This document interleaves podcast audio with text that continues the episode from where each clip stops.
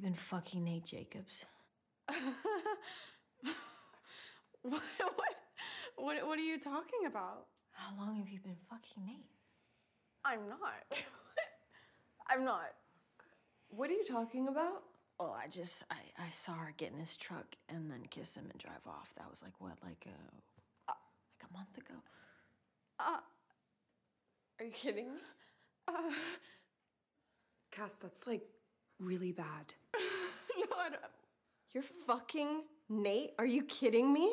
No, I. I don't even know why she would say that. You're lying. Yeah, Can we just table this conversation?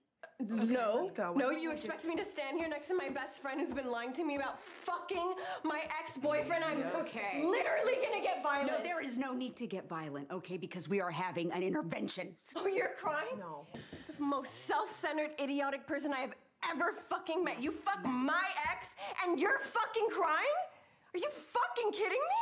I don't know why you're believing her. She's a drug addict. How long have you been fucking him? Be honest. Maddie, let's just do it later. Cat, shut the fuck up. How long have you been fucking him? Rue, when was this? Right after New Year's.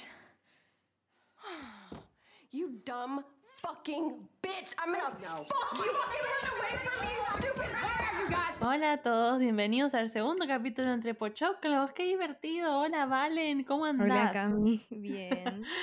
Bien, yo estoy directo desde Nueva York, que es muy raro estar grabando esto, no en mi casa, eh, así que ojalá salga bien. Yo por mala suerte sigo en mi casa, pero bueno, la mitad de nosotras está en Manhattan.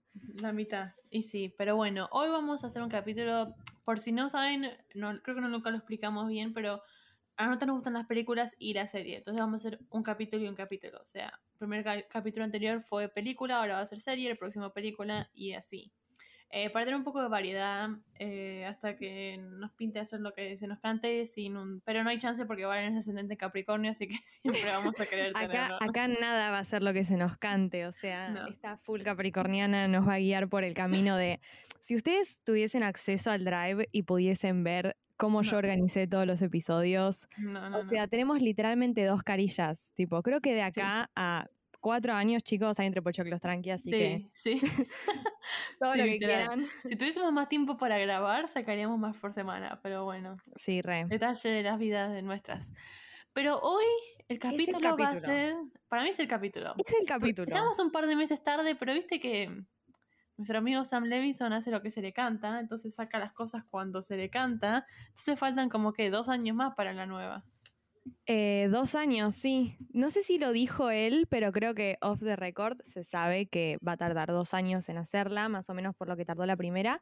Esperamos Pero los además, especiales. La primera, Es ponele que te 2018, entiendo, creo. ponele que la segunda te entiendo por la pandemia porque todo se atrasó. Pero ahora, Rey, Zendaya, dale. Me, gusta, me gusta como decimos Zendaya y es Zendaya, pero no importa, es Zendaya. Sí, Eh, puede. es tipo, Reina, yo te amo y me encanta que te quieras tomar un break, Pero no. pero necesito, eh, para mí además, Y tu euforia. novio tampoco. No y dijimos, los amigos de tu dijimos. novio tampoco. Sí. Necesitamos Este Spider-Man capítulo- Euforia. Basta de breaks, chicos. Ya está. Sí, este capítulo es de Euforia, no sé si lo dijimos, pero a mí lo que me pasó con Euforia, que ahora lo vamos a hablar, para mí no es una serie para maratonear, para, fue mi comfort show de los domingos, era esperar el domingo a las 10 de la noche, ojalá que no se caiga HBO Max para poder ver el nuevo capítulo. Onda. A- quiero decir algo así como muy. no sé cómo explicarlo de una forma Decilo, más polite, pero Decilo. ¿quién hace los servidores de HBO? El que hace los del Guaraní. Porque, o sea, creo que Sí. tuve menos problemas anotándome a los finales en todos los años de facultad y anotándome a las cursadas cuando se saturaban que intentando ver un capítulo de Euforia. Lo terminabas viendo a las 4 de la mañana, tipo, mañana tengo que trabajar, por favor. No, Ay, sí. Yo nunca tuve muchos problemas, sino que una vez que el tráiler fue muy bueno, el capítulo fue una poronga, pero el tráiler me acuerdo que era muy bueno y, y habían hecho como un como un sneak peek de fue para el capítulo de Stand By Me, sí. Sweet Fest, si alguien la vio la serie sabe qué es. El trailer de ese fue muy bueno, entonces todos pusimos play al mismo tiempo para ver qué mierda pasaba con esos dos tarados. Te das cuenta que no estaba pasando nada en toda la temporada porque no se habían dado ni un beso y toda la población mundial estaba tipo, por favor, poneme este capítulo de Algo. Euforia. Para mí Fest además llegó al corazón de todos Porque era parecido a Mac Miller además. Tipo, daba esa Mm. vibe de, esa vibe de bonito. Eso llega a ser un spoiler y Sam Levinson nos las va a pagar, ¿no? Obvio. Sí, las pero bueno. Pero bueno, Em, empecemos por el principio. Empecemos por el principio, pero además empecemos diciendo el fenómeno Euforia. ¿Qué pasó con Euforia? Yo soy muy fan de Game of Thrones. em, después, si quieren, me consultan. cuál es Yo no la vi, así que no sé bien cómo fue el fenómeno Game of... A ver, viví el fenómeno Game of Thrones porque lo sentía, pero nunca la vi, ya sé pecado. Pero me sumé al fenómeno. Euforia. En realidad yo no la... ¿Vos la viste a tiempo, Euforia, Sí, la yo la primera? vi a tiempo. Sí, sí, sí. La vi por yo Flow no, en su momento. porque yo caí en el... Caí en el... A ver, salió el primer pri- puto capítulo de la segunda temporada y todo el mundo estaba hablando de Lexi y Fessy. Sí. Y vi un par de videos y fue tipo, ah, me gusta esto. y me comí toda la primera temporada hasta llegué y ahí me sumé a todos los domingos. Em, pero no sé, como que te hace falta esa serie el domingo de la noche que te calme. No sé cómo decirlo. Igual con esa serie no te calma un carajo. No, esta Pero era serie algo tan deja- comunitario que De me hecho, dejaba estoy- como. Estoy tan tranquila los lunes a la mañana que digo, me falta euforia, seguro. Pero mm, yo creo que, mm, bueno, hoy lo vamos a charlar, ¿no? Hay, hay muchas razones por las cuales esta serie es tan magnética, pero para mí uno de los grandes puntos es algo que se perdió, es rediscutible. Eh, yo creo que hoy en día todos tienen sus opiniones sobre esto, pero para mí es súper importante que los capítulos los vayan largando a poco. Uno no puede maratonear todas las series. Las series no Euforia es como decía Cami al principio, no es una serie para maratonear, no es una serie que tipo te, te quema la cabeza, te, te- te deja a vos como Ru, básicamente, si intentas ver tres Pero es que capítulos hay, seguidos. hay series, ponerle, si Sex and the City o Friends o ese tipo de series como más cómicas de los 90, mirarías un capítulo por semana, estarías tipo, güey, ¿qué es esta poronga? Onda, ¿qué está pasando? Sí. Eh, o no sé qué tipo de serie mm, se puede maratonear, pero Gossip se puede yo- maratonear, ponele. Yo la amo, es de mis favoritas y se puede maratonear tranquilamente, pero porque no es tan pesada. no. Y Esta tampoco. además, pero además yo tengo una amiga que la maratoneó toda, porque una vez que terminó la segunda quiso saber qué pasaba y la vio toda después. Y me dijo, ah, ¿era eso? No tiene el wow factor que tiene un maratoneo. No es una historia que tiene tipo un, una introducción, un nudo y un desenlace. Onda, no va a pasar eso, no, no. Si están No, esperando eso, además- váyanse de acá. No hay, no hay coherencia. No hay coherencia en nada. O sea, literalmente Sam Levinson es todos nosotros cuando te levantás un día, creías que tenías todo planeado y decís, ¿y ahora mi vida de qué va? O sea, ¿hoy Sí, qué? literal. ¿Hoy para dónde arranco? Pero para mí pasó lo mismo con la última temporada de Game of Thrones, si querés. Decirlo, decirlo, porque yo no la vi, pero ponele, mi, mamá, mi mamá la vio y dijo, ah, que era esta poronga. pero O contá sea, como eso que- yo no sé qué onda.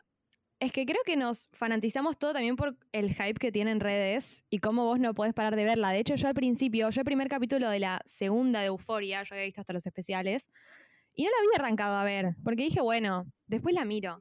Cuando vi que la gente estaba obsesionada con Euforia y cuando vi que estábamos como de a poco entrando en la era Tumblr 2013-2014, dije, ok, ¿qué está pasando acá? Vamos a ver Euforia. Pero además yo tengo como una nostalgia de esa época. Era igual, esa época para mí es tipo border depresión, onda, era medio, entrar a Tumblr era tipo intenso. Que esta serie te pasa eso, no puedes estar todo el día en Tumblr, acá no puedes ver todo el día la serie porque terminan queriendo matarte. onda. No. Simple. Hay mucha gente que la compara con Skins, que para mí es un gran error. Que, O mira, te voy sea- a ser sincera, yo me la- me- no me acuerdo de toda la serie, la vi toda, pero me acuerdo de la primera y segunda temporada, pero nunca me atrapó. La miré porque para estar en Tumblr la tenías que haber visto. fin. Yo nunca la terminé de ver, confieso, nunca fue una serie que me haya gustado, pero era una serie que tomaba todo lo que... A ver, si vos tenés que hablar de euforia, tenés que hablar de drogas, tenés que hablar de, de- de- no solamente de drogas, de cualquier tipo de excesos, ¿no? Creo que es el hilo conductor de, de la, de la trama de la serie, pero en Skins pasaba lo mismo, pero desde otra mirada, era como cool, estaba buenísimo. Y acá no. De hecho, hay mucha gente que dice, Eso es euforia hace apología a las drogas, y tipo, chicos, ¿estamos mirando la misma serie? A ver, hay una parte, ponele, cuando Maddie y casi se drogan en la, la feria o no sé qué era. Todos sabemos cómo sale todo entre Maddie y Cassie. Bueno, sí, ya sé. Pero lo que es cuando se drogan ahí y, y Maddie es, es mi audio favorito de TikTok, es mi escena favorita de. Yeah, I'm not supposed to be here right now because I'm dressed like a hooker. None of you like me. Eh, ese es, ese es mi, mi lema.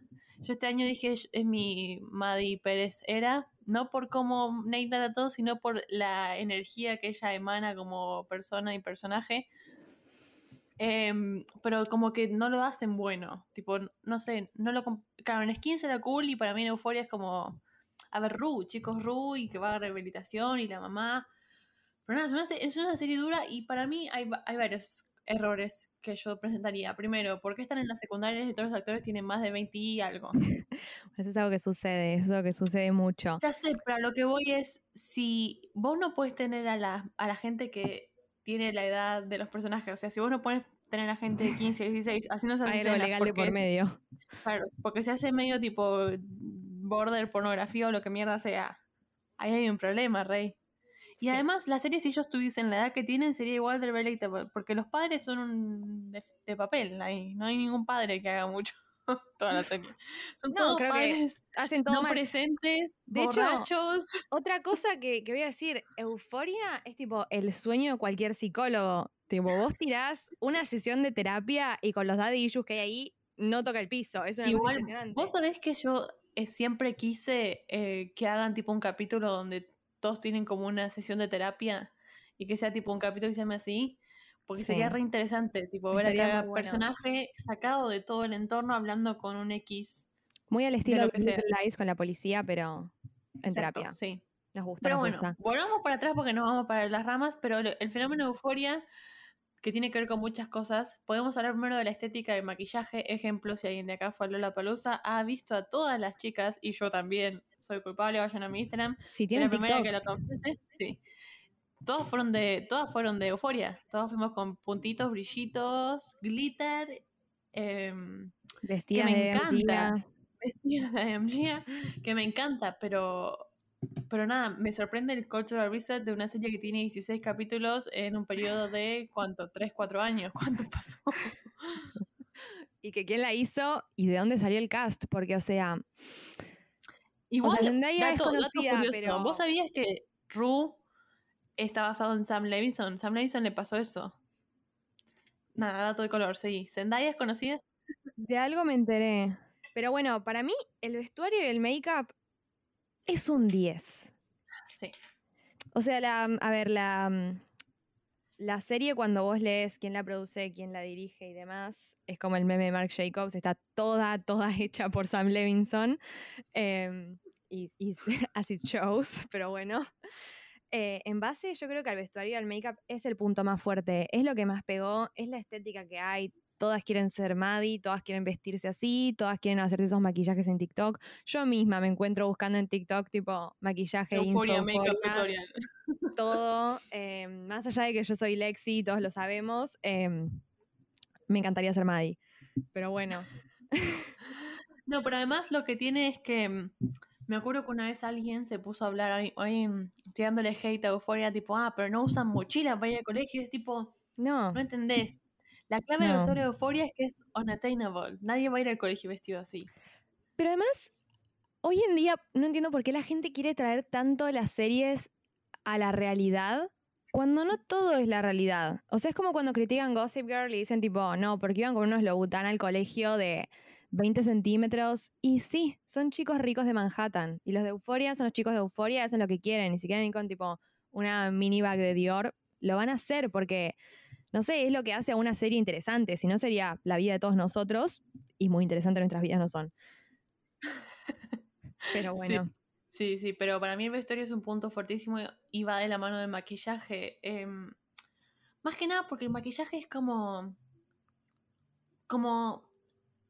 No sé cómo decirlo, tipo. Ponele. Yo tengo en mente siempre el maquillaje de Cassie. No es mi personaje favorito, pero para mí, ella y Maddie son como los dos puntos fuertes del maquillaje. Jules también, pero a mí el de Jules personalmente nunca me gustó, sino que me gustó más Maddie Cassie. Cuando tenía tipo hecha la, el delineador con puntitos, tipo la Sí. puntita del delineador, tipo un tan detalle, pero tan bien, y la piel tan natural, nada tipo muy zafado en Cassie, y siempre resaltando los ojos, y en Maddie como más exagerado, pero nunca tipo, yo no sé al carajo, no sé, como que iba con la onda. No. Además, ayuda mucho a la construcción de los personajes.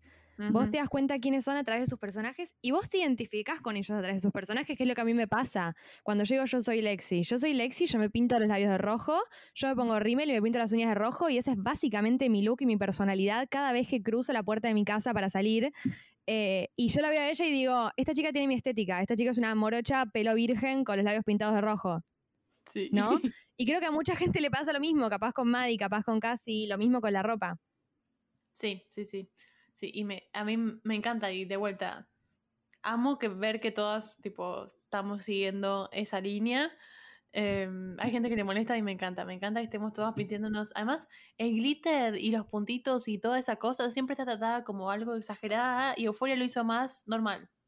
Yo Sí. me pongo el glitter para ir a, tipo, a la esquina, ¿entendés? Tipo, me chupa un huevo. Em, y eso es lo que me gusta. Totalmente. Em, y bueno, yo creo que otra cosa que es súper fuerte, que creo que va de la mano con lo que decíamos eh, de Tumblr, es una serie fotográfica, tipo, es la cinematografía es hermosa, que creo que a. Cami y a mí compartimos que es uno de los de los las ternas que más nos gustan de los Oscars o las más interesantes, aunque bueno, la academia se ha olvidado por dónde va eso, pero La Es academia los eliminó. los puse afuera de la- del show. They were found dead, pero bueno. Em, es una serie 100% visual y su visual conecta directamente con la narrativa. Vos ves la saturación de los colores, ves los colores que se usan, ves los tonos que se usan. Vos pensás en Euphoria y pensás en violeta. Todo es sí. violeta, todo es azul. Y son colores dramáticos, son colores eufóricos, son colores dramáticos que, que- que te conectan. Vos sabés que vas a ver algo que está cargado de, de mucho drama, de mucha energía, de, de muchos problemas, ¿no? Creo que eso es re importante destacar porque Euforia tiene, de hecho, bueno, yo lo veo en la edición de las fotos. La cantidad de gente que sube fotos editadas como si fuese un capítulo de Euforia. Sí, sí, 100%. Para mí, pero además es, te hace bien mirarlo. No sé, como que lo disfrutás que sea distinto a cualquier otra serie. Sí. Y te das, cuenta, todo. te das cuenta cuando algo es de euforia. Rapidísimo. hasta, hasta, hasta decirte, no sé, la ropa, porque la ropa tiene una onda muy 2000, eh, las Sí. casas tienen una onda muy setentosa, como que hay muchas Sí, cosas atemporales que sí. te van haciendo como una cosa que vos decís, che, hace un montón que no veía tanta madera, ponele, no sé, por decirte cualquier cosa en una casa, que parece literalmente que, no sé, la- los muebles de la serie Luis Miguel y vos decís, ok, me encanta esto. Sí, sí, sí, sí, sí. Para mí, además, Sam Levison lo vamos a criticar bastante en este capítulo. em, me acuerdo, shout out a Cinetrola, nuestra podcaster favorita argentina, que ella hizo un capítulo de Euphoria también y lo, lo defenestró pobre. Fue tipo el character assassination de Sam Levinson y yo compartí cada una de sus opiniones porque hace muchas fallas, pero ahí le pegó. Tipo, en la cinematografía no tuvo un error porque no hay nada que sea tipo al azar. Yo después de los planos secuenciales de la obra de Lexi, lo que siento como que lo tengo que defender, ¿entendés? Siento que tengo que ser la soldada de Sam Levinson, porque no puedo creer lo que hizo con eso. O sea, yo veía la obra de Lexi y no... No puedo Sí. creerlo. O sea, la obra de Lexi igual es otro capítulo, chicos. ¿eh? Capaz le subimos un episodio de dos horas hablando de Lexi Howard, su obra y por qué es de Libra y demás. Sí, Pero- probablemente. Pero esos planos son hermosos. Sí. Empecemos por la. ¿Por qué diríamos, tipo. ¿Qué diríamos de la primera temporada? A mí la primera temporada es una temporada. Meh. Medio, medio pelo. Para mí también es medio pelo. Para mí la primera temporada lo que tiene es que es algo re bien hecho, pero re aburrido. Tipo, es como que a mí personalmente, en serio, si no hubiese existido Zendaya actuando como actúa esa mujer, que es una cosa impresionante porque yo voy a decir y voy a repetir y lo dije siempre, las subtramas son re divertidas, los personajes son hermosos, pero es Zendaya y todo lo que viene después de Zendaya es tipo la telenovela mexicana de las 3 de la tarde. O sea, es una cosa que vos decís, no puede ser, se come absolutamente todos. Tipo, ¿esta gente fue a clase de actuación o es ella que deja la vara la, tiene en, la en los hombros la serie. Sí, no, Por totalmente. eso no la pueden seguir sin ella. Por eso va a tardar tanto. Zendaya, te amamos, pero no nos hagas esto. No nos hagas esto. no- Em, no- que ni se te ocurra morirte. ya te lo digo. Em, pero nada, una cosa clave para mí de toda la serie que me gusta bastante es el voiceover de Zendaya. Zendaya, Zendaya. Em, yo soy fan del voiceover en general en series y películas. Para mí le da un toque distinto. Em, pero el de Zendaya es muy bueno. Y todos dicen que eso es como un. que- esto lo puedes saber desde el primer capítulo, no es ningún spoiler, ¿no? Pero como dicen como que es ella tipo hablando en pasado, como que en algún momento se muere Rue. Pero si Rue está inspirado en Sam Levinson, no se va a morir, ¿ok? Chicos, basta, no digan eso. Me duele el corazón. Pero nada, básicamente, básicamente en realidad la serie para mí, cuando empieza, es tipo la vida de Rue y sus alrededores. En la segunda, para mí, hay un character development mucho más fuerte de todos los segundos. Em, que para mí también eso es, de vuelta, no fue al azar, sino fue una idea de Sam Levinson de agarrar a la actriz más, tipo, más talentosa y más conocida que tenía en todo el cast y decir, bueno, nena, ayúdanos a salir adelante. Em, Saca esta serie adelante, te lo pido por favor que la gente la tiene que seguir viendo. tenemos que comer mañana, si no, no vamos a comer, reina. Eh, por favor. Pero, mm, nada, para mí de vuelta, la primera, si la quieren... Yo cuando vi la primera fue como, bueno, voy a ver esto solo para llegar a la segunda. Fue tipo, bueno, me lo saco encima rápido. Pero poner las backstory a mí me gustaron mucho. La backstory de Cassie y Lexi, la backstory de Maddie. eh, ¿Estuvo la de ahí? Esas backstories es lo que a vos, bueno, no nos olvidemos de que Rui y Jules, que Jules es otro de mis personajes favoritos, que tipo, que le hicieron en la segunda temporada, nadie sabe, pero em, eso fue el fuerte de la primera temporada, que Sam Levinson te contó muy bien quiénes eran de alguna manera y te ayudó a entender por qué les pasa lo que les pasa, Sí. porque es medio la explicación, un poco lo que hablábamos también de en Gone Girl eh, con Amy Dunn, entender al personaje. No significa que vos vas a empatizar al 100, pero entender lo que le está pasando. Y la historia de Cassie, eh, yo me acuerdo de hablar con uno de mis amigos que también le gusta mucho el cine. que Shout out, seguramente va a ¿cómo se estar llama? escuchando. Enzo. Tirarle un shout out. Gracias, Sí. Em, y él me dijo algo que es que es muy real, que hay una que yo creo que lo, conectás la primera y la segunda temporada. Hay una escena donde está casi en el auto con su papá borracho manejando rápido.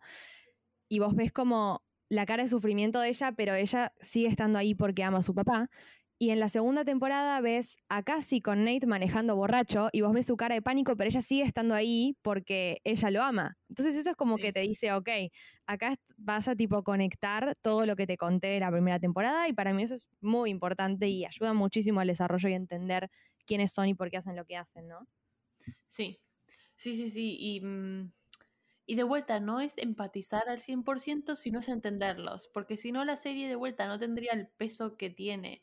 Porque no hay nada, no hay ninguna storyline típica de introducción, conflicto, desenlace. Entonces vos tenés que ir siguiendo como los mini, las mini situaciones que van pasando que se relacionan a las backstory de todos. A ver, si vamos al primer capítulo de la segunda, la backstory de Fez, que para mí es de las mejores. Sí, em, te amamos, Fez. Sí, Fez te amo, pero para mí la, la backstory de Fesco es clave y por eso empatizás mucho más con Fesco en la segunda que en la primera. No simpatizas, pero lo entendés más como Sí. personaje, ¿entendés? Y cómo tuvo, tuvo que ser como la figura de la familia. Y, y Ash y todo eso. Eso creo que es la primera. Porque no sé si tenemos muchas más cosas buenas que decir de la primera temporada. No, para mí la primera temporada lo que pasa es que hay muchas cosas como Jules, hay personajes como Jules, Kat, McKay, em, que le pasaron un montón de cosas en la primera. Y en la segunda es como, bueno, no existe más. bueno, tachamos esta storyline y la cambiamos por Bueno, chicos, ¿se el, el trío este. Sí, No. estos que se pelearon, que una la caga a la mi mejor amiga, bueno, está bien. Jules, que la deja a Ru para hacer su vida, qué sé yo. Bueno, en el primer capítulo vuelven a estar juntas y ella no se da cuenta que Ru está drogada las 24 horas del día. Vos decís que no se da cuenta, está bien, ok. Además, dato de color, en el primer capítulo de la segunda temporada le pregunta, ¿cuándo volviste a consumir? Y ella le dice, cuando te fuiste. Y ella igual va y la busca y piensa que está clean. Bueno, no importa. Jules cagándola a Ru con... Me sale Dominic. ¿Cómo se llama en la serie? Dominic, el novio de Jules en la vida real. Em, Yendo. Me sale algo con L, pero no es con L. ¿Elliot? Elliot. Sí, Jules cagando la Ru con Elliot, random. em, y nada, y como que cambiaron esas storylines que era tipo, "Bueno, está bien, haz lo que quieras. Y para mí, el character assassination de Kat en la segunda temporada es terrible. El personaje de qué? Kat es muy importante. Porque además es muy importante en la primera temporada, en la segunda, en los primeros capítulos, le dan una escena que para mí es muy importante, la de I Hate Myself. Y mm, todas las figuras y las influencers diciéndole como la toxic positivity, básicamente, es como la positividad tóxica, Sí. que para mí es muy importante y la tienen que ver esa escena porque para mí esa escena se explica sola, tipo, si yo la explico acá no va a tener sentido. A lo que voy con eso es, para mí ahí tenían el puntapié para hacer una super storyline con Kat. Y después de ese capítulo fue tipo, bueno, Kat suprimida de la serie, eh, chao. Y el personaje de Jules es un personaje excelente, divino y que te puede abrir un montón de tramas si tenés ganas, porque Jules tiene historia con todo el mundo. Tiene historia con Nate Jacobs, tiene historia con Cal, tiene historia con Elliot, Hoy tiene me historia acordé, con tiene una escena re linda con Maddie cuando le dice, ojalá vos te vieras a vos misma como todos te vemos, o algo así, le dice. ¿Cómo lloré con eso? No, no daba para llorar tanto, pero Tipo, reina, sí, amo esta Sí. amistad. Suprimida completamente. Eh, y creo, bueno, también en base a lo que decías de la primera temporada que me olvidé de la voz de Zendaya, la voz de Zendaya también es increíble, más allá de su actuación, en base a que ella te habla y vos te das cuenta en qué momento está. Sí. Sin ir más Sí. lejos, la, en, en el último capítulo de la segunda temporada, ella te dice estuve tipo clean por el resto del año y vos decís como, la escuchamos bien, ¿no? Pero bueno, todos estos personajes nos trajeron en la segunda temporada lo que faltaba para mí, para que Euforia fuese, terminase de ser tan magnética, que son todos los condimentos del Teen Drama Show. Sí, sí. Que a ver, no voy a hacerme la tarada. Yo me la recre... Me la, me- a ver. How long have you been fucking Nate Jacobs? Es la frase más icónica del 2021 o 2021, no sé cuándo salió. A ver, chicos, sí, es por Ese ahí. capítulo encima, para mí es como que estábamos los que veíamos la serie porque queríamos ver a Zendaya actuando como los dioses, también estaban los que querían ver todo eso, entonces capaz tenés un capítulo como el de la abstinencia de Zendaya que corre por toda la ciudad y que es, es como 100% ella y después de la nada se sienta y le dice, How long have you been packing Nate Jacobs? Y vos decís como, listo, teníamos que meter Teen Drama Show de la nada. Querían esto, te voy a dar cuatro segundos de felicidad para que la audiencia siga viendo. Tomen, chicos. Ahí entra Sam Levinson. Para mí es, para mí es, es perfecto. Onda, para mí esa escena es tan random. Mi papá me dijo, tipo, ¿qué significa random? Escuchando el otro podcast. Es tan como aleatoria, como, como rara, como que nada pega con nada. Está la mamá Out de of nowhere, buscando a Ru, Ru sentada en la escalera de la casa de Cassie y Lexi. La, la mamá de Lexi casi te queriendo ayudar a Ru y a la mamá. Encima la gente que está en el plano nunca tiene sentido tampoco. no, Porque con como que vos en la boca sorprendida. eh, eh, casi quizás era desentendida. Maddie con las uñas, onda. Creo que si la querías armar parecida, no te sale, ¿entendés? te no, sale. no, no, no, no. O sea, es imposible. Pero a mí lo que te digo, siempre entra gente en el plano que vos decís, ¿y estos por qué estaban acá? O sea, ¿qué estaba sucediendo en esta casa que estaban las mamis del colegio, las nenas? Zendaya corriendo, que venía de lo de Fez, que por qué Fez estaba despierto. No sé, es todo muy raro, ¿no? Como que está bien, sí. está bien. Y para mí, ante- antes de seguir hablando de esto, y ya podemos después empezar a hablar de la obra de Lexi, em, para mí la segunda temporada, el primer capítulo es buenísimo. Es tipo un puntapié a todo lo que va a pasar. Después, em, porque la backstory de Fez es buenísima. Después, eh, los demás capítulos son random. Onda, tienen escenas buenas como la de Kat. La backstory de Cal me gustó mucho. El soundtrack la rompe. Si quieren escuchar un buen soundtrack, vayan al capítulo, creo que es 3 de Euforia. El primero Hermoso. 20 minutos, creo que son media hora. 10 de 10. Pero después de ahí es como una mezcla de escenas que ninguna se ata con ninguna y vos decís, ¿qué mierda estoy mirando? Lo mejor de todos esos ca- primeros capítulos, hasta capítulo 5, que es el de Ru, es literalmente el trailer del capítulo. Onda, porque lo mirás y esa- esa- Es de esos capítulos que terminás el domingo a la noche y vos decís... ¿Qué, ¿Qué pasó? No sé qué pasó. ¿Qué pasó en Euforia? Ni idea. Idea. mamá Pero es lo que decíamos al algo. ¿Y principio. qué pasó en el capítulo? Y yo no estoy segura. Pero además es lo que decíamos al principio con. con. con cuando hablábamos de Sam Levinson. Sam Levinson caí a grabar sin guion. Sí, no, para mí eso igual es terrible. Ni, no, ni Nolan hace esas cosas. Ray, ¿quién te crees que sos? no, no. Miren que yo soy fan de Nolan, pero alguien tan loco, nunca en la vida. No. Em, pero sí, eso fue bastante raro. Pero bueno, te quiero hacer una pregunta de, de Cal, papá de Nate. Ok. Ah, que es medio difícil porque de vuelta, Cal no es una buena persona para mí, es una persona de mierda, pero la backstory, tristemente, te hace empatizar algo, te da tipo el efecto Joker, que vamos a hacer un capítulo de Joker probablemente, em, que es el Joker que te hace tipo empatizar con el enemigo o con el malo, quote unquote, ¿no? El malo. Sí, lo que hicimos todo el capítulo anterior. Claro, entonces es lo que digo es, ¿qué sentís sobre Cal después de ver eso? Después de ver tipo cuando, cuando maneja el auto rápido o cuando va a la casa, esa escena es tan random también. Ve ahí en el medio del pasillo de la casa, los- le grita a los hijos. Pero me acuerdo entrar en Twitter y que mucha gente tipo como que lo entendía. Y yo tipo, chicos, ¿are you okay? Yo no sé si lo entiendo, no sé si llego a empatizar con él. eh, creo que capaz me voy a un lado, si se quiere, más eh, odio a la sociedad Sí. y a lo que le hicieron. Porque yo creo que gran parte de lo que pasa con Cal y de lo que pasa con la mayoría de los hombres de su generación es un poco producto de la masculinidad tóxica y de, no sé, como medio de, del oprimido que se ha sentido durante tanto tiempo, ¿no? O sea, creo que todos podemos coincidir en que Cal, en su vida familiar, casado, su hijo y demás, no es la vida que él esperaba, tal vez. Y No. que no, no, digamos, no era lo que él elegía para su vida. Eso no, claramente no estoy diciendo que todo lo que hizo después No se eh, justifica lo que hizo Na- después. no se justifica nada de lo que hizo después, pero sí como dice Cami, a mí como que me, me toca una fibra en la que digo, ok, esta persona pasó por un montón de cosas, no es que es una persona que se levantó y eligió eh, hacer todo eso. Yo creo que es eso, que culpo como medio más a la sociedad, que capaz él podría haber tenido una vida tan linda si no existiese esa mm, masculinidad tóxica o ese impulso a que él tenga la vida heteronormativa que, que se supone que un hombre en su momento debería tener, que por suerte hoy no pasa tanto. No vamos a decir no pasa porque pasa, pero no pasa tanto, ¿no? Sí, sí, sí. Sí, de vuelta, a mí no sé si me hace empatizar, pero creo que la palabra que viste es lo entiendo. Sí. De vuelta, no justifica los males de Cal, pero es bastante clave, porque. Nada, si no era un personaje que es malo porque sí, y nadie es malo porque sí. Nadie.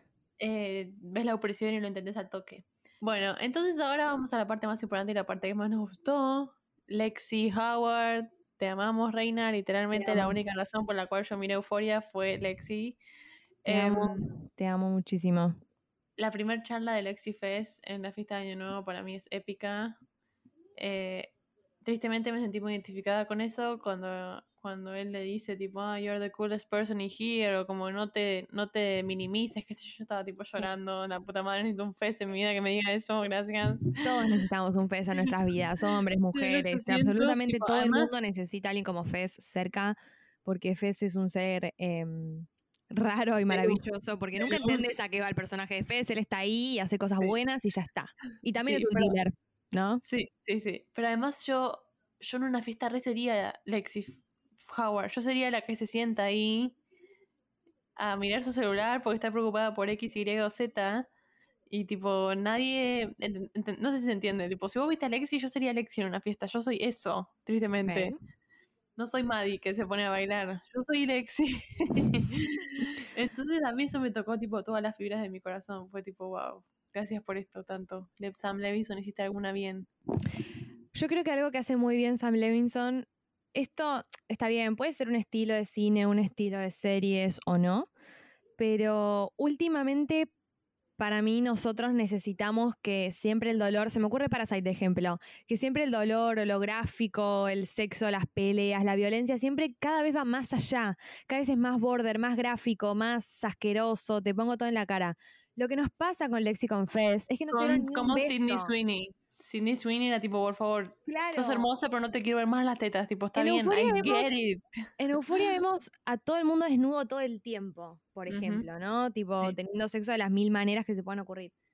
Con Lexi y con Fez nos pasa que no hacen nada, igual vos estás como Ni- que los amás con toda tu alma y es la mejor historia de amor. Lo único que hacen es agarrarse las manos. Y leí en Twitter tipo una teoría de que eso en realidad no había pasado. Y yo tipo, no me vas a sacar esto, Rey. No me vas Doble a sacar esto. No me vas a sacar esto. Lo tengo esperando desde el primer capítulo. No me lo vas a sacar.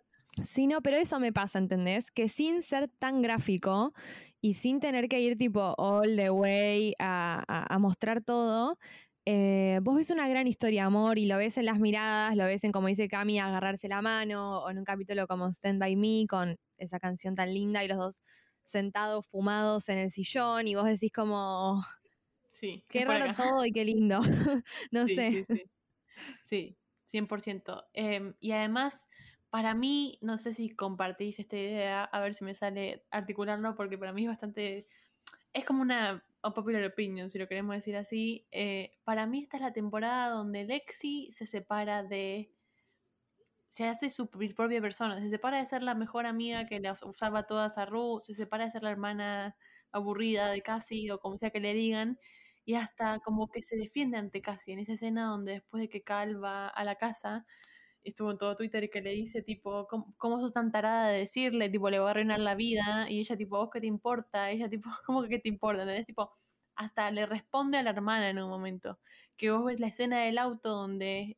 eh, hablábamos antes la escena donde eran chicas y papá en pedo y casi se, se quiere subir igual y Lexi le dice que no y las hace subir igual. Acá vos la ves como es, tipo, su propia persona y cómo se defiende y como que ya le chupa un huevo si la hermana, tipo, no está de acuerdo, ¿entendés? Es un gran error de guion que Lexi no sea la hermana mayor. Sí, sí, sí. Sí, 100%. Sí, Tipo- Todas las que, nos, todas las que nos, nos identificamos con Lexi somos hermanas mayores, además. Sí, todas. Todas y mm, bueno, en nuestro caso no tenemos hermanos problemáticos, pero generalmente problemático es lo de ser chiquito. No, mentira, te caeme. A todas mis hermanas están escuchando esto. a mis únicas dos. Em, no, sí, sí, coincido 100%. Pero igual también entiendo que cuando, cuando una hermana grande se comporta como una hermana chica, pasa eso. Tipo, ni siquiera tienen que haber una diferencia de edad, sino solo que pasa eso. No, y más cuando hay ausencias, como en el caso de ellas es el, el papá. Es como que te das cuenta de que Lexi es la persona que tiene que ser madura y que tiene que ser, eh, no sé, como madre o padre o cubrir eso con, con su hermanita. Creo que por Sí. eso es, es lo que digo, es verdadero error de guion, porque ayudaría mucho al personaje de Lexi eso. Em, que bueno, qué sé yo, capaz si se quiere después en la obra te das cuenta de que ella quería ser en cierto punto como casi, pero también me parece medio tirado de los pelos. Sí, re. Bueno, y ahora vamos a la obra. La obra le hacen un tease, como medio teaser, no sé si alguien se acuerda, creo que es el capítulo 3. Em, ojalá no me esté equivocando.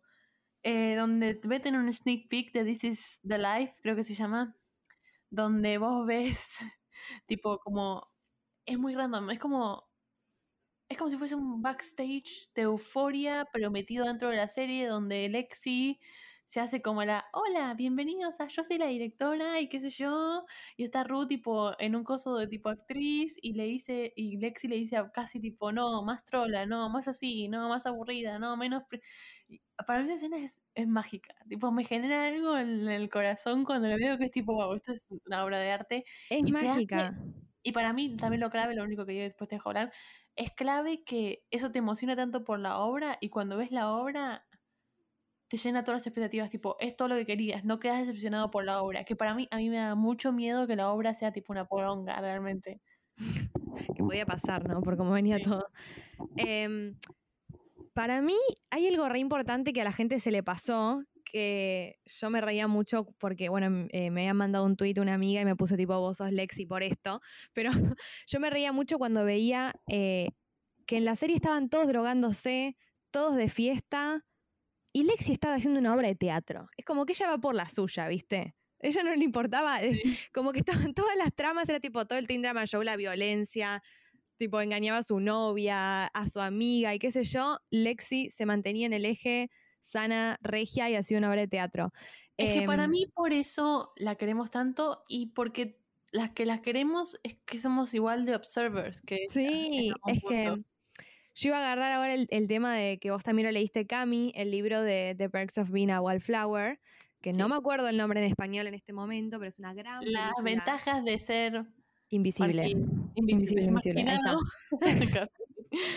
eh, de cómo es un chico, y bueno, en este caso es el caso de Lexi, cómo ella observa, pero no solamente observa lo que pasa, porque creo que a grosso modo la gente dice, bueno, estamos viendo una obra en la que la trama es tipo lo que pasó a ojos de todos, sino que ella también construye los personajes, porque cuando vos ves cuando vos ves los diálogos que hay en la obra y cuando vos ves cómo se hablan entre ellos y cómo se cuentan, no sé, cosas y demás, vos decís, esta chica realmente entendió la esencia de cada uno de los personajes de la serie y de cada una de las personas que la rodean, que no es solamente observar que hubo un drama entre Maddie, Cassie, Nate Jacobs, que ya vamos a ir a eso, pero si no es tipo decir, ok, I get it, tipo a cada una de estas personas le pasaba tal cosa. Em, Así que eso para mí es, es un 10 de 10 y te da, ok, eh, Lexi es una wildflower, ella no, no, no participa, ella observa.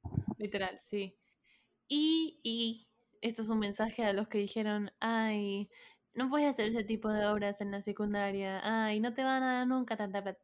Chicos, si critican eso de la obra de Lexi, no entendieron euforia, fin. Es como la gente que critica a Maddie por no ir con mochila al colegio, no, Rey. No. No, es por ahí. Además, nos regaló Sam Levinson el buen cine. De vuelta, por Dios, los planos secuenciales que hay en la obra de Lexi. Cuando se está mirando al espejo y en algún momento cambia y son los personajes reales en el momento real y hay un salto temporal y vos decís como, ¿qué, Wow. pasó? ¿Qué, qué, qué pasó acá? ¿No? Eso es verdaderamente impresionante cuando ponen la canción de, de Shrek, que no me sale en este momento el título. Eh, I'm ho- holding out for a hero. no, se chicos, a esa es bailar y como, ¿Eso salió este año? Para mí no salió este año, pero sí, probablemente salió este año, ¿no? 2022. ¿qué cosa? La, la, la obra de Lexi. Sí, Bueno, para mí eso es, eso es uno de los highlights de 2022 en lo que es cine y serie. Es Ethan haciendo de Nate. No, no, Nate enojándose. La otra con el pelo lacio corriéndolo atrás. No, no, no, no, no. no, no. No, no, no, que encima es tipo la crítica, que es más, acá viene conectado con lo que también dije del papá de Nate Jacobs. Es la crítica a la masculinidad tóxica. Obvio. y es lo que hacemos obvio. todas cuando vemos al típico grupo de, de- de chicos. De machitos. como, chicos, dale, basta, dejen de, de hacer eso, nadie les cree. Todos sabemos que no están de acuerdo con lo que están haciendo, que van a jugar al fútbol y al rugby y son re machos. No es necesario. Basta, que se les caiga el personaje un rato. No hay problema, nadie los va a juzgar. Está todo bien. Ay. Dios mío. Ay, no. Lo que daría por ver ese capítulo, que es el capítulo 7, otra vez. Esas cosas que querés ver de vuelta por primera vez. Ay, por favor. Es una masterclass de lo que quieras. Literal, literal. Pero nada, como vos decías, para mí la obra de Lexi además se destaca mucho por cómo va cambiando en tema escena y tema vida real. También una parte clave del capítulo de la obra de Lexi para mí es eh, Ru, tipo el público. Ru, Nate Cassie, Maddie Cat, Jules, Elliot, que está ahí medio random, la mamá de Cassie y Lexi, onda.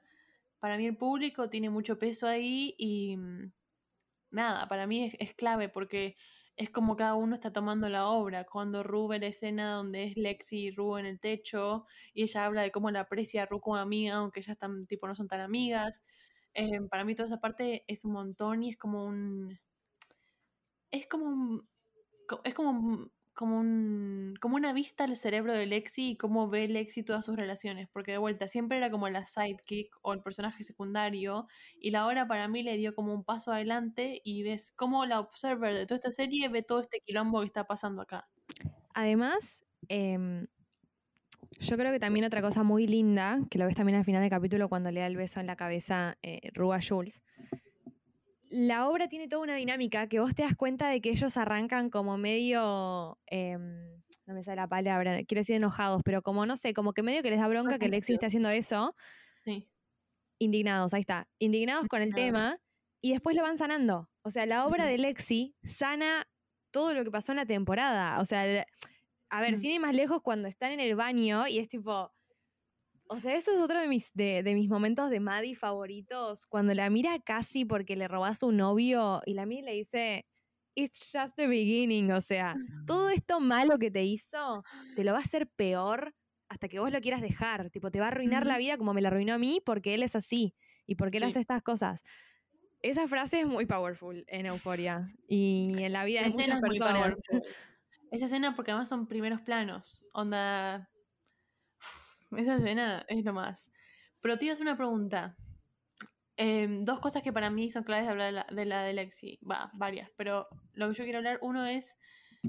¿Cuál es tu capítulo favorito en lo que es la obra de Lexi? ¿El capítulo 7, que es la primera parte, o el capítulo 8, que es la segunda parte y las repercusiones y cuando se suben al escenario y se tiran los pelos y eso?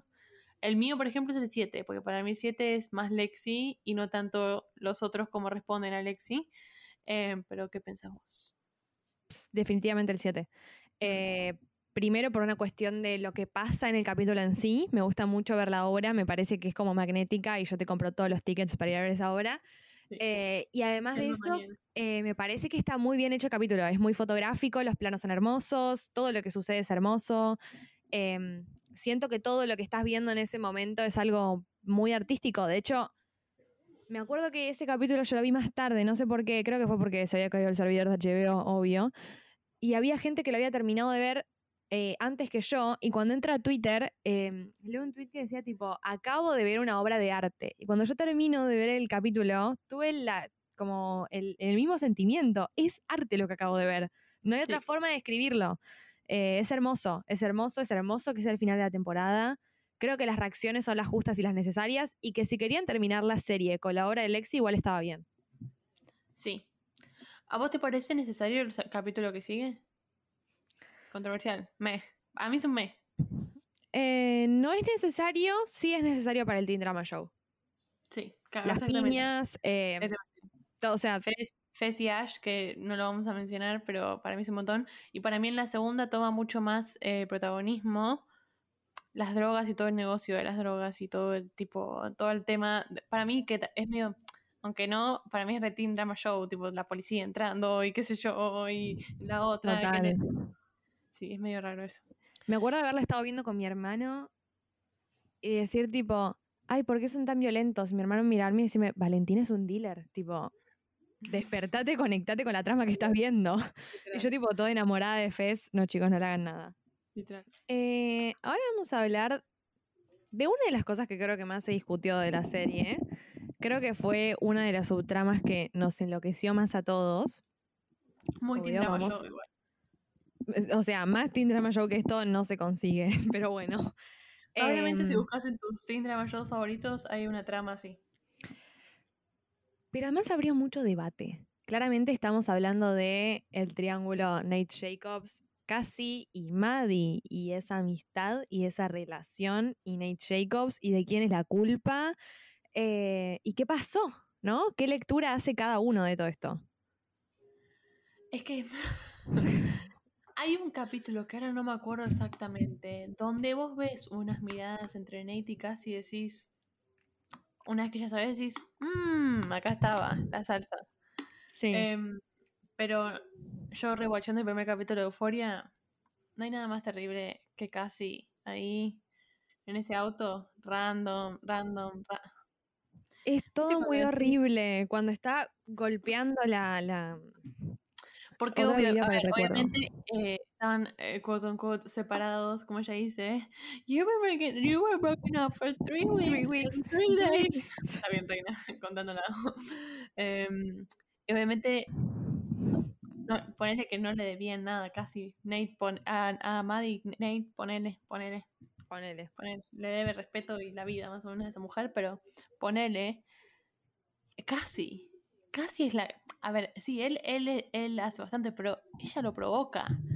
Con ganas lo provoca. Y vos decís, Obvio. reina, reina, no. Y mm, salió mucho la pelea de, de, de, de quién es la culpa, o por qué todos contra Cassie y no contra Nate. Hay algo igual muy ver, Nate raro. Es una mierda de persona igual, ¿eh? Hay algo muy raro que, que le tiene que contestar Sam Levinson. Eh, si estás escuchando esto, te paso mi mail. Que es el tema de. eh, out of nowhere, ¿no? Porque cuando vos vas a la primera temporada, te encontrás en un momento en el que Nate quería salir con Maddie porque Maddie era virgen, en teoría. Y casi era como tu amiga la que te lleva por mal camino porque es una T-word. Y vos decís como, ¿eh? O sea, Ay, es horrible esa escena. Es horrible esa escena cuando le dice a, a Mackay, ah, esta es tu novia, mira lo que hace. Ay. Y lo peor es que eso pasa en la vida real. Tipo, es esas cosas de euforia que vos las ves todo el tiempo. Y es tipo, Dios mío, qué poronga la vida. Euforia sucede en la vida real. Esa gente sucede, pero tipo, inclusive, creo que lo que molesta tanto de este triángulo es lo real que es. Sí. Es como cuando hablábamos en el, en el anterior episodio, en el primer episodio entre Pochoclos, del tema de la cool girl. O sea, Mm. ¿te duele? ¿Te sentís identificado? Hay algo que claramente está pasando que también te está pasando a vos o que les está pasando a ellos. Sí. Em, pero bueno, yo creo que le- es, es muy gráfico y muy doloroso. Ahora vamos, ¿no? A quién tiene la culpa y demás, pero hay una escena que, que a mí me re llegó, que es cuando está, mm, están hablando con la voz en off y está Maddie sentada mirando un punto fijo. Y dicen como, Maddie no solamente está enojada, she's heartbroken and depressed. Es como que vos estás viendo la furia en persona, pero ella está dolida, ella tiene corazón roto, ella perdió a su amiga. Para Es mí no hay nada más terrible eh, que la escena después del How long have you been fucking Nate Jacobs que a este punto tanta gente le imitó en TikTok que it's not the same. Em, cuando está tocándole la puerta y la cagona de casi encerrada y ella diciéndole tipo tipo como que me lastimaste, ¿entendés? Y tipo Sí, lo it's peor about us, que le perdí- dice. Como Sí, que about us, y lo peor es como que perdió a la mejor amiga. Tipo, me chupa un huevo Nate. ¿A quién le importa Nate en esto, literal? Es un. Es uno más. Es que acaba la parte más dolorosa. eh, o capaz em, se, se linkea con muchas canciones de Evermore. Nosotros somos Swifties, así que van a escuchar muchas referencias a Taylor Swift. Pero yo creo que se habla muy poco hoy en día de lo muchísimo que duele perder una amistad y de lo muchísimo que duele que un amigo te traicione. Está muy presente el hecho de que los hombres y las mujeres cagan a sus parejas, sí. Es Hmm. doloroso, obvio. Pero el hecho de que un amigo te haga eso, ay, ¿no? Como que nadie habla de eso, me parece, de, de los engaños y el dolor. Y creo que Euforia habla mucho del amor en todas sus versiones y destaca mucho la amistad en muchos casos, como bueno, termina con, con Lex y con Zendaya, de Lex y Ru, digamos. Em, pero ¿qué está pasando acá? ¿Quién es la culpable? Para vos, ¿quién es la culpable, Cami? Es- Esa era mi pregunta. Ca- Casi, casi. Amo su maquillaje, pero es el peor personaje de toda la serie. Onda, eh, va- el ranking va Elliot, casi, ¿entendés? Los peores personajes de la serie, los peor tipo de persona. Elliot, Sí. casi Nate. Em, pero, y además, a mí eso lo que hace es, le da como un cable a tierra a Maddie que necesitaba. Tipo, Maddie es una persona real, sí, y es re confident y toda la energía que emana y eso, pero cuando la lastiman le duele, tipo, no es que se lo pasa por el orto y dice, tipo, uy, ya fue. No. Le duele y a mí eso me tocó, tipo, el corazón. Sí, le duele un montón em, y es eso, de que sea parte de su amiga, me parece que es lo peor, porque acá por lo menos para mí hay mucha gente que decía es muy machista echarle la culpa a Cassie de lo que pasó. Pero no, no tiene que ver con eso. o sea, no tiene nada que ver con eso. Nate Jacobs es una Igual, persona de horrible. Obvio. que es una persona horrible, pero no le debía nada casi. Ya, Maddie. Ya se habían separado hace three weeks and three days. Entonces, tipo, sí, podemos discutir eso, pero no le debía nada. Lo que sorprende de esa Pero además, historia es que la es que- amiga. Sí, y que casi sabía que la trataba para el orto. Onda. Y que casi sabía que ellos estaban como por volver. Sí. La Terrible. escena- Me sé de memoria la escena de la pileta.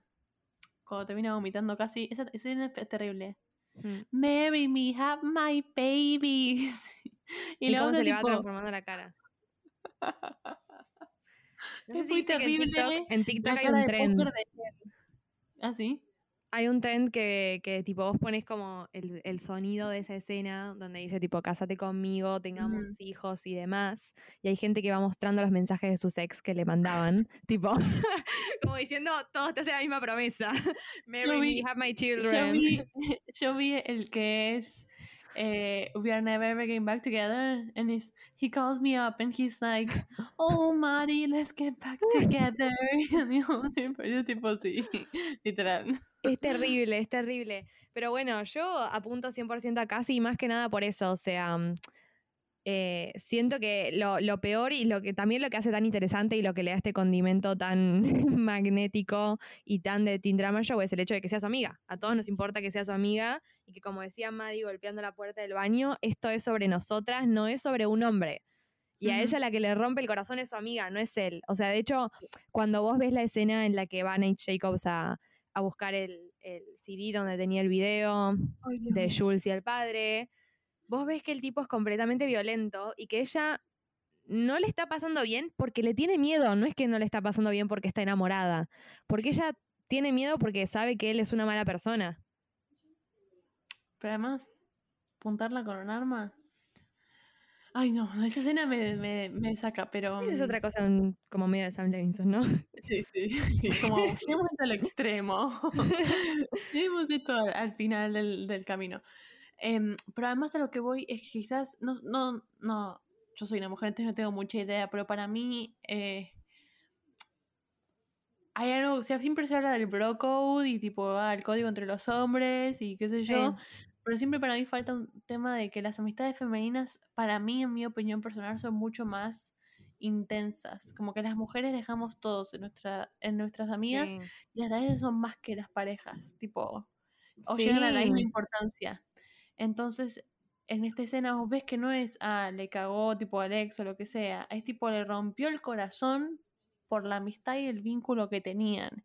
Y para mí eso es Totalmente. algo muy presente en, una, en las amistades femeninas. Y yo lo digo mucho, onda. Nada, yo amo a mis amigas, eh, hola Valen, pero lo que digo es, y yo tengo una relación de casi hermanas con mis amigas. eh, Sí.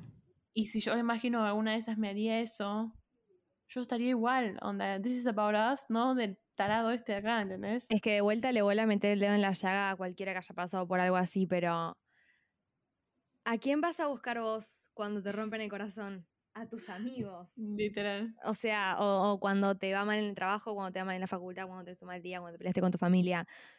Tus amigos son todo. O sea, tus amigos son el, el verdadero como pilar de tu vida. Vos recaes en ellos todo el tiempo, ellos te levantan todo el tiempo. No sé, qué sé yo, las parejas también, pero bueno, digo en el sentido de cuando estás mal por eso, cuando, cuando tenés tipo el Ujú. famoso corazón roto o mal de amor, eso como quieran decirle, son tus amigos. ¿Y qué le pasa a una persona que no puede confiar en sus amigos? Ya está, no tenés nada. O sea, ¿te sentís verdaderamente solo? ¿O no? Sí. Sí, pero además una, un- una amiga en la que tuvieron la conexión de tipo el padre ausente, onda, no es una amistad a medias de que se conocieron porque le quedaba cómodo ir a la facultad juntas. No. Onda, ellas son la amistad que son por un tema tan intenso y emocional y personal que esto es terrible. Onda, no es joda, ¿entendés?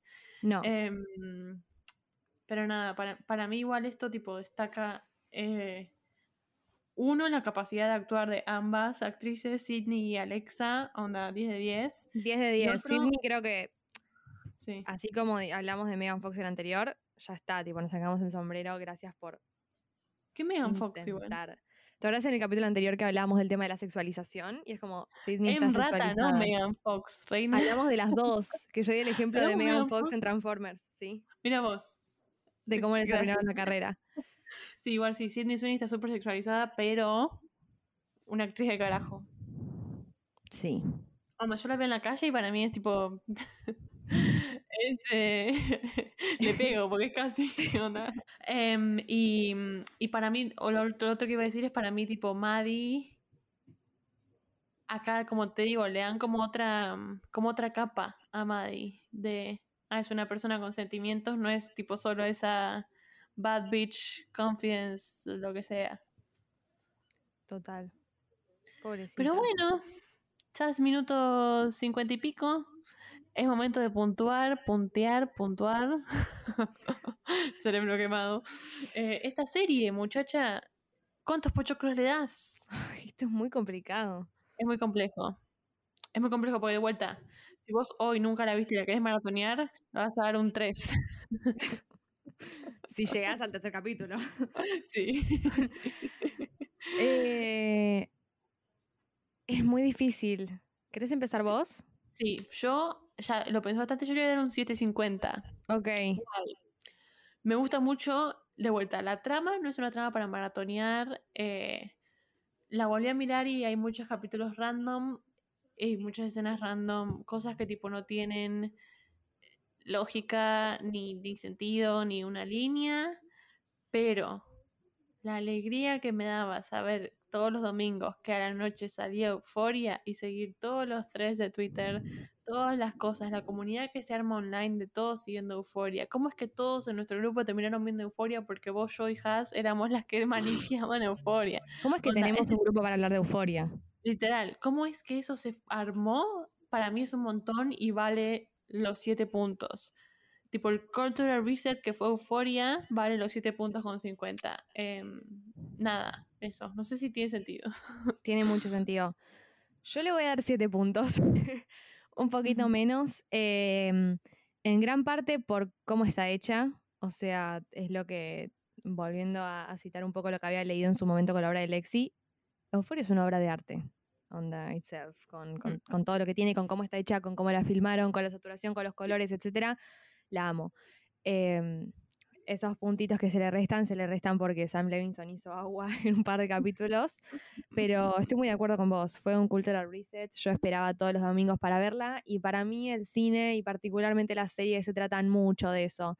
De la expectativa, de cómo la querés ver, cómo verdaderamente querés seguir viendo, cómo nunca tenés enough, cómo de acá a dos años la gente se va a seguir pegando muchos brillitos y vistiéndose mucho de violeta y mostrando mucho el ombligo. Eh, Así se tiene que llamar el capítulo del mundo después de Euforia. el mundo después de Euforia, sí. Me gusta, me gusta. Em, pero sí, sí, sí, coincido. Y mm, eh, esto es un mensaje directamente para Sam Levinson. Si no sos Sam Levinson, ya puedes dejar de escuchar. Sam Levinson, si no tenemos especiales de acá a dos años, I will take this very personally. y ya sabemos de quién necesitamos un especial. sí. Sí. Nada. Bueno, eso nos trae al final del segundo capítulo de Entre Puchoclos. Y decirles que la pueden Sí. encontrar en HBO Max. Ah, claro, exactamente. Exactamente. Eh, bueno, nos vemos la próxima. Adiós a todos. Bye bye.